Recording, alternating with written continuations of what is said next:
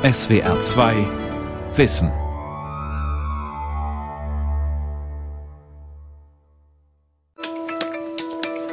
Hallo und herzlich willkommen beim Podcast vom Posten, dem Podcast des Auswärtigen Amts. Herzlich willkommen bei Grundsätzlich CDU. So klingt sie, die moderne Art der politischen Kommunikation. Politiker im direkten Kontakt mit den Bürgern. Autofahren, Fliegen und jetzt auch noch unser geliebtes Schnitzel. Über Videos und Podcasts auf Facebook und YouTube. Allen Angehörigen der Bundeswehr. Möglich gemacht wird das in den sogenannten Newsrooms, wie hier im Verkehrsministerium in Berlin.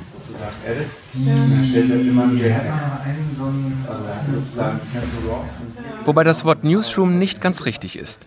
Offiziell spricht man im Ministerium, ganz deutsch, vom Neuigkeitenzimmer. Hier werden Medienanfragen beantwortet, gleichzeitig möglichst wirkungsvolle Posts für die sozialen Medien entworfen. Alle sitzen in Rufweite. Schließlich geht es um Kommunikation, betont Pressesprecherin Julie Heinel. Wir sitzen jetzt alle gemeinsam in einem Raum, so dass die Zusammenarbeit viel enger verzahnt ist und ähm, wir Synergieeffekte auch erzielen, dadurch, dass wir uns äh, austauschen, also viel unmittelbarer und direkter auch und gemeinsam überlegen, ähm, wie wir die Informationen am besten teilen, die wir hier äh, im Haus sammeln und kommunizieren wollen. Die Newsrooms der Politik. Verlautbarung statt Journalismus. Von Christian Kretschmer. Pressemitteilungen, Interviews, Videos, Statements, alles soll hier im Ministerium aufeinander abgestimmt sein. PR aus einem Guss. Aber keine Selbstinszenierung, betont Heinel. Also überhaupt nicht.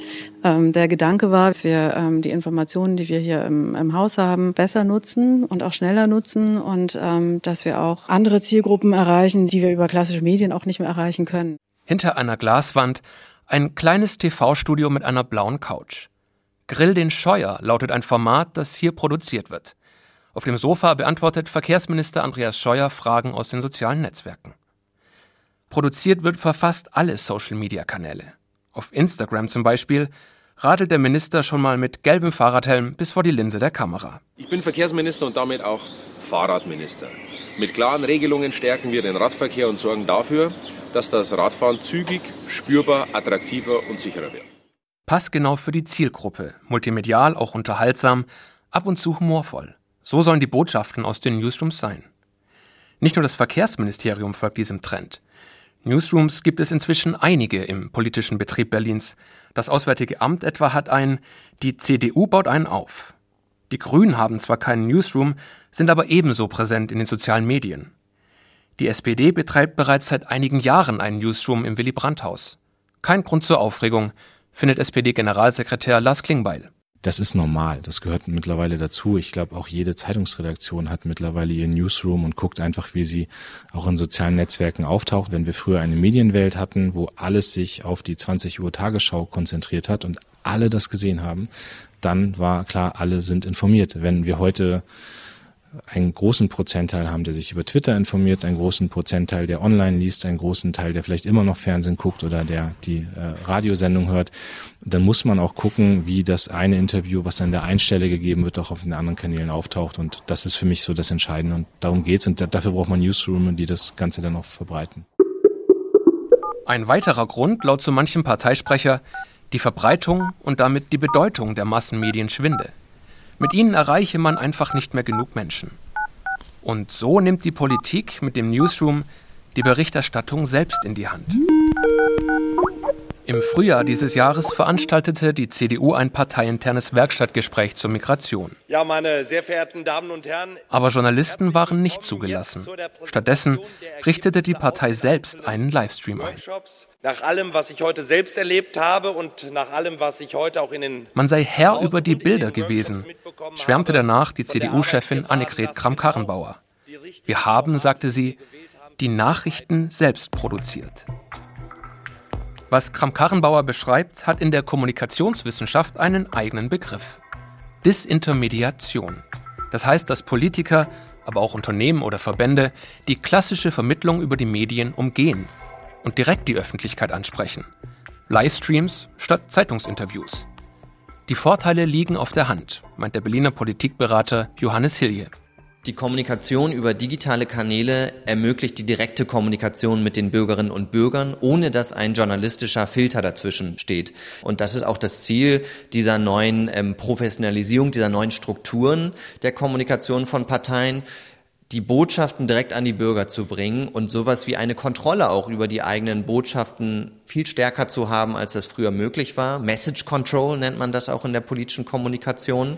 Die hat man, wenn man direkt kommuniziert mit den Menschen und weniger, wenn die Journalisten dazwischen stehen und erstmal filtern, welche Botschaften wirklich in einem Artikel, in einem Bericht vorkommen. Beim Deutschen Journalistenverband beobachtet man solche Entwicklungen mit Sorge. Problematisch sei allein schon das Wort Newsroom, so der Vorsitzende Frank Überall. Der Begriff Newsroom kommt mir so ein bisschen wie Etikettenschwindel vor, weil er eben eigentlich aus dem Journalismus kommt und nichts anderes ist als das Zusammenlegen von Redaktionen, von redaktionellen Zuständigkeiten. Und wenn man das in den Bereich der PR überträgt, dann erweckt das den Eindruck, als ob man dort auch Journalismus machen würde. Und das ist irreführend. Dieses Imitieren von Journalismus hat wiederum Auswirkungen auf den echten Politikjournalismus. Das Regierungsviertel von Berlin. Vom Büro des Parlamentsreporters Gregor Mainz sind es nur zehn Minuten bis zum Bundestag. Mainz kennt sich aus im politischen Treiben, berichtet seit 20 Jahren aus der Hauptstadt für die Rheinische Post. Er ist außerdem Vorsitzender der Bundespressekonferenz. Die ist die wichtigste Vereinigung der Hauptstadtjournalisten. Sie lädt regelmäßig Bundespolitiker oder ihre Sprecher zu öffentlichen Fragerunden ein. Kritisches Nachhaken ist hier in der Tagesordnung. Doch so manches Ministerium lässt sich darauf gar nicht mehr ein, erzählt Gregor Mainz. Presseanfragen würden teils ungenügend beantwortet. Stattdessen betreibe die Politik mit den Newsrooms so etwas wie Pressesimulation. So wie eben beim Format Grill den Scheuer des Verkehrsministers. Schöne Frage, vielen Dank dafür. Warum haben Sie sich dafür entschieden, so einen Beruf auszuüben? Das frage ich mich manchmal auch, aber Spaß beiseite, mir macht es unglaublich viel Freude. Zumindest der Titel Grill den Scheuer suggeriert eine kritische Herangehensweise. Doch das sei Teil der Show, sagt Journalist Gregor Mainz. Er sagt, hier ist jede Frage möglich. Äh, er stellt sich allen Fragen. Natürlich stellt er sich den Fragen, die die Pressestelle vorher ausgewählt hat. Die betont, auch kritische Fragen würden zugelassen. Und wenn man sich dann mal anguckt, äh, tatsächlich, welche Fragen in den sozialen Netzwerken parallel zu den Fragen auftauchen, die aufgerufen sind, dann muss man sagen, die Auswahl könnte durchaus kritischer sein. Und äh, das fällt dann schon auf, wenn man auf der anderen Seite der an den Medien vorbei versucht, äh, sein eigenes Bild, seine eigenen Nachrichten unabhängig von Journalisten zu setzen. Das Verkehrsministerium bestreitet das. Das stimmt auf gar keinen Fall und das ist auch nicht unser Ansatz. Also unser Ansatz ist eher, dass wir die Informationen noch besser zur Verfügung stellen und zwar für allen. Das, da geht es jetzt nicht um irgendwelche Einordnung oder darum, jetzt äh, die klassische Pressearbeit äh, zurückzudrängen oder nicht mehr zu beantworten. Also muss ich auch wirklich deutlich zurückweisen. Macht die Politik die Türen für die Journalisten zu, ist das eine Bedrohung für den politischen Journalismus. Und der ist wichtig für eine kritische Öffentlichkeit in der Demokratie.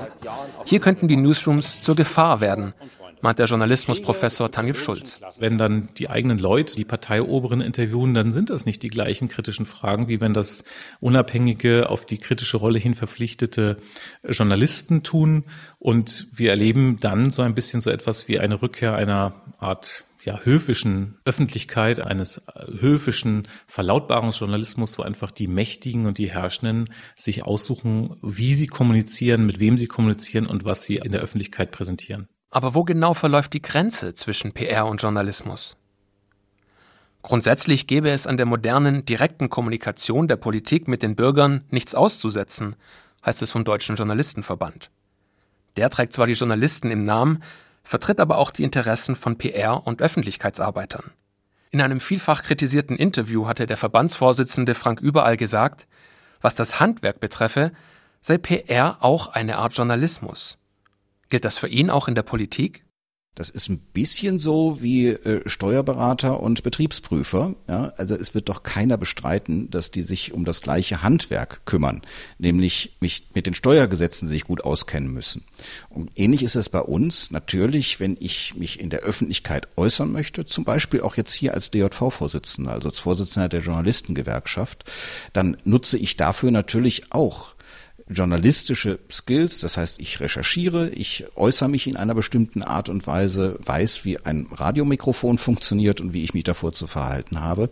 Insofern gibt es diese Gemeinsamkeiten, aber natürlich von der Intention sind wir eben sehr, sehr unterschiedlich. Die einen sind interessengeleitet, die anderen, also die PR und die, der klassische Journalismus, der ist interessengeleitet durch die Gesellschaft. Also es geht darum, die Öffentlichkeit zu informieren, ja, aber auch einzuordnen. Und das ist etwas, was die PR so auch gar nicht leisten möchte. Sie hat auch eine ganz andere Aufgabe. Nämlich sie selbst im besten Licht darzustellen. Die Rolle der sozialen Medien ist hier kaum zu überschätzen. Seit einigen Jahren betreibt etwa die Kanzlerin auf YouTube ihren Videoblog Die Kanzlerin direkt. Und Twitter ist längst das Hauptkommunikationsmedium des US-Präsidenten. Alles soll teurer werden. Und das gibt mir die Gelegenheit, allen Angehörigen der Bundeswehr einmal von Herzen. Für die politischen Newsrooms sind die sozialen Medien also der Verbreitungsweg schlechthin. Aber auch ein wichtiger Rückkanal im Kontakt mit den Bürgern. Social Listening heißt das in der Fachsprache. Auch das eine Aufgabe in den Newsrooms. Im Neuigkeitenzimmer des Verkehrsministeriums zum Beispiel gehen pro Woche 1500 Kommentare über soziale Medien ein. Und die wollen alle gesichtet und bestenfalls beantwortet werden. Drei zusätzliche Social-Media-Mitarbeiter hat man auch dafür vergangenes Jahr im Neuigkeitenzimmer eingestellt. Wie wichtig die sozialen Medien wie Facebook und YouTube für die Politik sind, das hat eine Partei aber besonders früh erkannt. Die AfD. Neben der Pressestelle der Partei betreibt auch die AfD-Fraktion im Bundestag einen eigenen Newsroom, die Abteilung Soziale Medien. Hier im Keller eines Nebengebäudes des Bundestags arbeitet eine Handvoll Mitarbeiter an der Gegenöffentlichkeit. Betritt man den AfD-Newsroom, fällt der Blick auf ein Werbeplakat an der Wand. Burkas, wir stehen auf Bikinis, steht dort über dem Bild einer halbnackten Frau. Daneben Tischgruppen mit Apple-PCs. Aus dem Fernseher rauscht ein Livestream aus dem Bundestag. Gerade ist dort eine Sitzung zu Ende gegangen. Auch Jürgen Braun hat dort eine Rede gehalten, der parlamentarische Geschäftsführer der AfD. Er ist auch für die Medienabteilung der Partei zuständig. Das Video mit seiner Rede soll jetzt im Newsroom zurechtgeschnitten werden und dann so schnell wie möglich online gehen. Wir haben alle Reden unserer Abgeordneten, unserer Fraktion im Deutschen Bundestag innerhalb weniger Minuten im Netz. Die können hier abgerufen werden auf YouTube. Ein Teil kommt dann auch eben noch äh, über Facebook. Wir sind zunehmend dabei, weitere Videos zu machen. Es wird immer weiterentwickelt, diese Medienabteilung, auch gerade dieser Bereich soziale Medien wird immer vielseitiger. Wir machen Videos über die Arbeit der Fraktion zu bestimmten Sachthemen. Wir stellen bestimmte Personen vor. Und wir setzen uns äh, auch kritisch jetzt äh, nach und nach mit den anderen Fraktionen auseinander. Nur, dass wir zum Beispiel so ein bisschen mal Aussagen anderer Fraktionen im Plenum aufs Korn nehmen. Bei den Sozialdemokraten hat man das bereits bemerkt. Der AfD gehe es im Bundestag weniger um die Debatte, als darum, was sie danach in den sozialen Medien damit machen kann, sagt SPD-Generalsekretär Klingbeil. Also die AfD ist natürlich die Partei, die social media mäßig am meisten unterwegs ist, die, ähm, glaube ich, auch die Kontakte zur klassischen Medienarbeit fast gar nicht nutzt oder abgebrochen hat. Ich habe das am Anfang dieser Legislatur mal gemerkt, als ich mich gewundert habe, warum manche Reden der AfD im Bundestag so sind, wie sie sind. Und irgendwann habe ich begriffen, es geht gar nicht um die Rede, die im Parlament gehalten wird, sondern es geht um die 15 Sekunden, die man rausschneidet und das Video dann für die sozialen Netzwerke verbreitet. Da ist schon eine Sache, die ich denkenswert finde, wenn man merkt, es findet eigentlich alles nur noch statt, um es inszenieren zu können. Und ich glaube aber, dass über kurz oder lang das einer Partei wie der AfD auch auf die Füße fällt. Zumindest was Reichweite und Follower angeht, ist die Strategie der AfD dennoch ein Erfolg. Auf Facebook hat die Partei rund doppelt so viele Anhänger wie CDU und SPD zusammen. Im Newsroom der AfD-Fraktion gibt es dafür eine einfache Erklärung. Social Media Manager Mario Hau. Es ist einfach eine große Frage der Glaubwürdigkeit. Das Phänomen große Teilungsraten, große Reichweiten gab es ja vor uns nicht. Und wenn man sich heute anguckt im Vergleich zu den anderen Parteien, sind wir da immer noch klar führend, und zwar ganz klar. Und das liegt einfach, äh, ist einfach eine Frage der Glaubwürdigkeit. Der Berliner Politikberater Johannes Hilje sieht das anders. Die Social-Media-Kommunikation der AfD ist aufgezogen wie eine Emotionsmaschine, die Beiträge emotionalisieren, polarisieren, spitzen zu und diese Art der Kommunikation korrespondiert sehr gut mit den Funktionsweisen von sozialen Netzwerken, weil die Algorithmen auch eben genau auf diese Kommunikationswerte, Polarisierung, Emotionalisierung, Zuspitzung gepolt sind. Alles, was eine Reaktion beim Publikum erzeugt, und das sind vor allem emotionale Inhalte, das wird von den Algorithmen verstärkt und bevorzugt und an ein noch größeres Publikum ausgespielt. Daneben erklärt AfD-Politiker Braun, baue man auch kontinuierlich die eigenen Kanäle aus, etwa auf YouTube. Eine wöchentliche Nachrichtensendung sei geplant. Außerdem kooperiere die Partei mit sogenannten alternativen Medien, etwa Rechtsaußenblogs wie Politically Incorrect oder Journalistenwatch.com. Ein mediales Paralleluniversum mit dem Newsroom im Zentrum. Auch das ist ein Teil der Strategie. Also doch eher Message Control und Populismus statt Glaubwürdigkeit? Im Newsroom jedenfalls ist die Rede des AfD-Politikers Jürgen Braun schnell auf YouTube hochgeladen. Im Clip mit dabei die wütende Reaktion der grünen Politikerin Claudia Roth auf seine Rede. Der Abspann verspricht mehr Netto vom Brutto mit der AfD-Fraktion. Newsroom-Chef Braun weiß, das alles macht Stimmung für die Partei und bringt Klicks. Darf die AfD-Fraktion das? Das ist nicht so klar. Rechtlich bewegt sie sich in einer Grauzone. Denn das Geld, das die Fraktion aus dem Bundeshaushalt bekommt, darf sie nur für Bundestagszwecke nutzen. Das gilt auch für ihre Öffentlichkeitsarbeit. Laut Bundesrechnungshof sollen die Fraktionen die eigene Arbeit im Parlament transparent machen. Sie dürfen die ihnen zustehenden Mittel aber nicht nutzen, um Allgemeinwerbung für die Partei zu machen. Anders ist das bei den Parteien selbst, sagt die Medienrechtlerin Nina Lüssmann. Die haben den Schutz der Meinungsfreiheit und können sich da relativ frei entfalten. Wie gesagt, anders, sobald es sich um eine staatliche Publikation handelt, die müssen hinsichtlich äh, Illustration und Layout als solche erkennbar sein und sich vor allen Dingen auch auf Sachinformationen beschränken. Besonders streng ist das Recht bei der Regierung, zumindest formell. Hier gilt vor allem das staatliche Rundfunkverbot. Ausgangspunkt dafür war die Ende der 1950er Jahre von Kanzler Konrad Adenauer geplante Deutschlandfernsehen GmbH. Die soll mit dem damals einzigen Fernsehprogramm, dem der ARD, um die Zuschauer wetteifern, so Adenauer. Und zweitens möchte ich allen Zuhörern erklären, dass die Vorbereitungen soweit getroffen sind, dass vom 1. Januar des Jahres 1961 an die Ausstrahlungen erfolgen. Aber es kommt anders. Im Februar 1961 stoppt das Bundesverfassungsgericht das Regierungsfernsehen. Es widerspreche der grundsätzlich garantierten Pressefreiheit. Es bestünde die Gefahr eines staatlich gelenkten Meinungsmonopols. Im Namen des Volks. Der Bund hat durch die Gründung der Deutschen Fernseh GmbH gegen Artikel 5 des Grundgesetzes verstoßen. Knapp 60 Jahre später betreibt die Bundesregierung ihre eigenen, nun digitalen Kanäle. Ist das kein Rundfunk? Nein, sagt die Medienanstalt Berlin-Brandenburg. Die ist zuständig für die Aufsicht der Medienarbeit der Bundesregierung, also auch der Berliner Ministerien. Die gesichteten Videos der Regierung bewegten sich unterhalb der Schwelle des zulassungspflichtigen Rundfunks, heißt es wörtlich. Das verwundert kaum, denn die Kriterien, nach denen etwas als Rundfunk eingestuft werden kann, wirken auf so manchen Kritiker anachronistisch. Dazu gehört etwa, ob das Angebot linear ist, also etwa wie Fernsehen, oder ob es ein On-Demand-Angebot ist. Das heißt vereinfacht, startet ein Online-Video von selbst, kann es Rundfunk sein. Muss der Nutzer zuerst einen Play-Button drücken, dann kann es kein Rundfunk sein. Ist das noch zeitgemäß? Medienrechtlerin Lina Lüssmann widerspricht. Heutzutage äh, kann jeder on demand Inhalte äh, online stellen, die dann abrufbar sind. Insofern ist also die Definition von Rundfunk nicht mehr zeitgemäß. Auf der einen Seite, auf der anderen Seite gilt aber auch, dass das Schutzbedürfnis nicht mehr so stark ist, wie es damals war. Denn damals musste man Rundfunk schützen, weil es nur wenige Frequenzen gab, die Technik sehr teuer war. Auch das hat sich geändert. Es ist also heutzutage nicht zu befürchten, dass der Staat eine einzelne Stimme ist, die alle anderen übertönt, sondern es gibt eine Vielfalt von Stimmen. Der Technik sei Dank. Mit einer Webcam kann jeder zum potenziellen Massenmedium werden. YouTuber wie Rizzo, der eine Zeit lang die CDU in ein Kommunikationsdesaster stürzte, machen es vor.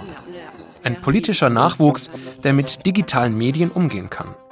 Für die Newsrooms ist das zum einen eine neue Herausforderung und zum anderen aber auch eine neue Zielgruppe. Also die Multiperspektivität hätte man noch ein bisschen mehr reinbringen können. Am Leininger Gymnasium im pfälzischen Grünstadt analysiert die Klasse 10a einen Beitrag der Tagesschau zur Urheberrechtsreform. Die Klasse ist kritisch. Wichtige Protagonisten hätten in dem Beitrag gefehlt, zu wenig Hintergrundinformationen, kaum Erkenntnisgewinn. Tiefschürfende Medienkritik also. Kein Wunder, denn hier am Leininger Gymnasium steht Medienkompetenz ab Klasse 9 auf dem Lehrplan, im Sozialkundeunterricht. Die Schulklassen sollen reflektieren, was sie im Web und im Fernsehen so zu sehen bekommen, von Journalismus bis PR, von Werbung bis Propaganda. Es geht darum, sich im Strom aus Nachrichten und Pseudonachrichten zurechtzufinden, sagt Lehrerin Martina Keller. Die Herausforderungen sind erstmal, die Strukturen durchschauen zu können, um zu überprüfen, was ist wahr, was ist nicht wahr, sozusagen mit dem aktuellen Wort Fake News umgehen zu können. Allerdings muss ich dazu sagen, man muss sehr, sehr viel dafür üben, weil man sich auch immer wieder dazu hinreißen lässt, einfache Wahrheiten zu übernehmen. Und die gibt es auch in der politischen Kommunikation. Auf unsere Anfrage hin befassen sich die Schüler mit Beiträgen aus den politischen Newsrooms, zum Beispiel vom Verkehrsministerium oder der AfD-Fraktion. Es wirkte so, naja, also wir müssen irgendwie noch ein bisschen bei den jungen Leuten punkten, setzen wir ihn mal auf ein Fahrrad und dann schneiden wir das Bild so komisch, weil wir denken, das sieht so gut aus und dann wird, wird denen das schon gefallen. Also es wirkte nicht so, als würde er wirklich so denken. Auch hier sind die Schüler kritisch. Die AfD wolle den Gegner schlecht machen, heißt es. Und auch der Fahrradfahrende Verkehrsminister auf Instagram kommt nicht gut weg. War halt ziemlich, ich sag mal, billig, nachdem er dieses autonome Fahren da schon angepriesen hatte und dann jetzt noch schnell auf, ah ja, Klimaschutz, ist alles so toll, umzuschwingen, nur weil die Menge es ja erwiesenermaßen wichtiger findet als andere Themen jetzt. Man hat den Post angesehen, dass da mehrere Stunden Planung dahinter stecken, dass sich Leute überlegt haben, okay, wie, wie kommen wir möglichst populär rüber, wie machen wir das? Und das, das wirk, es wirkte unecht. Laut einer Studie der Uni Oxford fällt den Nutzern in den sozialen Netzwerken vor allem eine Sache schwer, nämlich sich zu erinnern, von welcher Quelle die Postings stammen, die sie zu Gesicht bekommen. Zugespitzt formuliert, in ihrer Wahrnehmung sehen sie den Verkehrsminister einfach bei YouTube. Sie unterscheiden nicht, ob es sich um ein journalistisches Video, etwa der ARD, oder um ein PR-Video des Ministeriums handelt. Geht das den Schülern am Leininger Gymnasium auch so? Noch haben sie den Überblick nicht verloren und stellen Unterschiede fest. Journalisten sind halt oft viel sachlicher und viel weiter informiert und nicht nur auf, aus einer Seite. Ich denke, Journalisten versuchen immer zu ihrer besten Fähigkeit, ähm, die Sachen so darzustellen, wie sie sind, wie ähm, soziale Gruppen der Menschheit, sie, die sie Meinung vertreten. Die Parteien an sich möchten ja grundsätzlich Leute von ihrer Meinung überzeugen. Und ich glaube, das ist der große Unterschied, dass Journalisten die Meinung darstellen, vielleicht informieren und Parteien versuchen, andere Menschen zu überzeugen. Und das versucht die Politik inzwischen nicht mehr nur in der Hauptstadt. Der Newsroom-Trend ist auch auf landespolitischer Ebene angekommen. Die Staatskanzlei in Mainz. Die Kommunikationsabteilung belegt ein eigenes Stockwerk. Hier gibt es Aufregung um einen Raum, der weniger an ein Großraumbüro einer Zeitung erinnert, denn an eine Abstellkammer. Ne. Mitte des Jahres kündigte die Staatskanzlei an, hier einen Newsroom zu planen. Für die Öffentlichkeitsarbeit der Landesregierung sollen künftig pro Jahr 500.000 Euro zusätzlich ausgegeben werden. Den Großteil davon für dieses Projekt, sagt Sprecherin Andrea Bähner.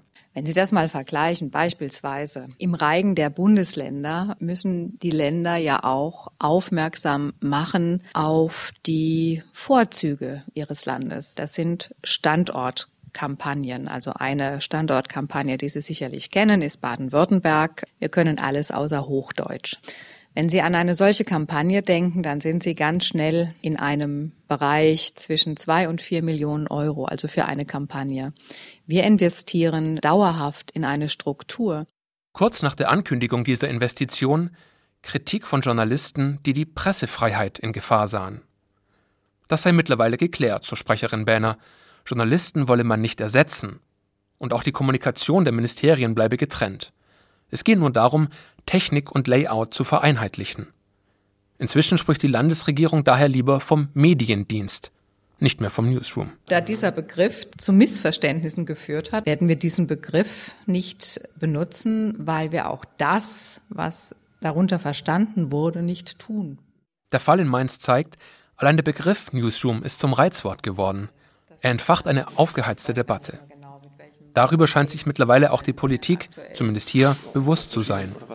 Viel Lärm um nichts also? Wir werden auch keinen Ingest-Raum haben, weil man es eben auch Das wird sich zeigen, dann, wenn der Mediendienst der Landesregierung wohl kommendes Jahr in Betrieb geht, so Journalismusprofessor Tanjev Schulz. Ich glaube, es kommt da sehr darauf an, wie weit das dann jeweils geht. Also wenn es darin sich erschöpft, gute Informationen aufzubereiten über das, was etwa eine Landesregierung macht und die etwa Gesetzgebungsverfahren so aufzubereiten, dass sie auch für den allgemeinen Bürger nachvollziehbar ist und auch die Informationen gut auffindbar sind, dann ist das durchaus im Interesse der Demokratie und schadet auch dem Journalismus, meine ich nicht, sondern führt dazu, dass auch die Chancen etwa der Digitalisierung genutzt werden, um die Informationsmöglichkeiten zu verbessern. Es wird halt dann immer heikel, wenn es zu sehr zu einer Inszenierungsspirale verkommt. Vor allem sei wichtig, dass auch im Regionalen die Medien noch ihre Kontrollfunktion gegenüber der Politik wahrnehmen können, sagt Schulz. Und das wird immer schwieriger, wenn Lokalzeitungen zunehmend aussterben. Hat der Journalismus, der Politik-PR in Zukunft überhaupt noch etwas entgegenzusetzen? Die Schriftstellerin Jagoda Marinic sieht hier auch die Journalisten in der Verantwortung. Ihnen fehle zu oft die kritische Haltung, schreibt sie in einem Gastbeitrag für die Taz. Journalisten berichten so lethargisch über die neuen Partei-Newsrooms, als ginge es hier nicht um einen Angriff auf die vierte Gewalt.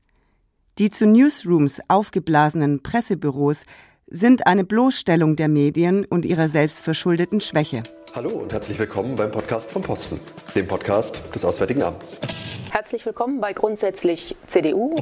Hallo, hier ist Lars. Ich will mich erstmal bei Düstere Aussichten für die klassischen Medien. Noch habe der Journalismus die Deutungshoheit im Diskurs.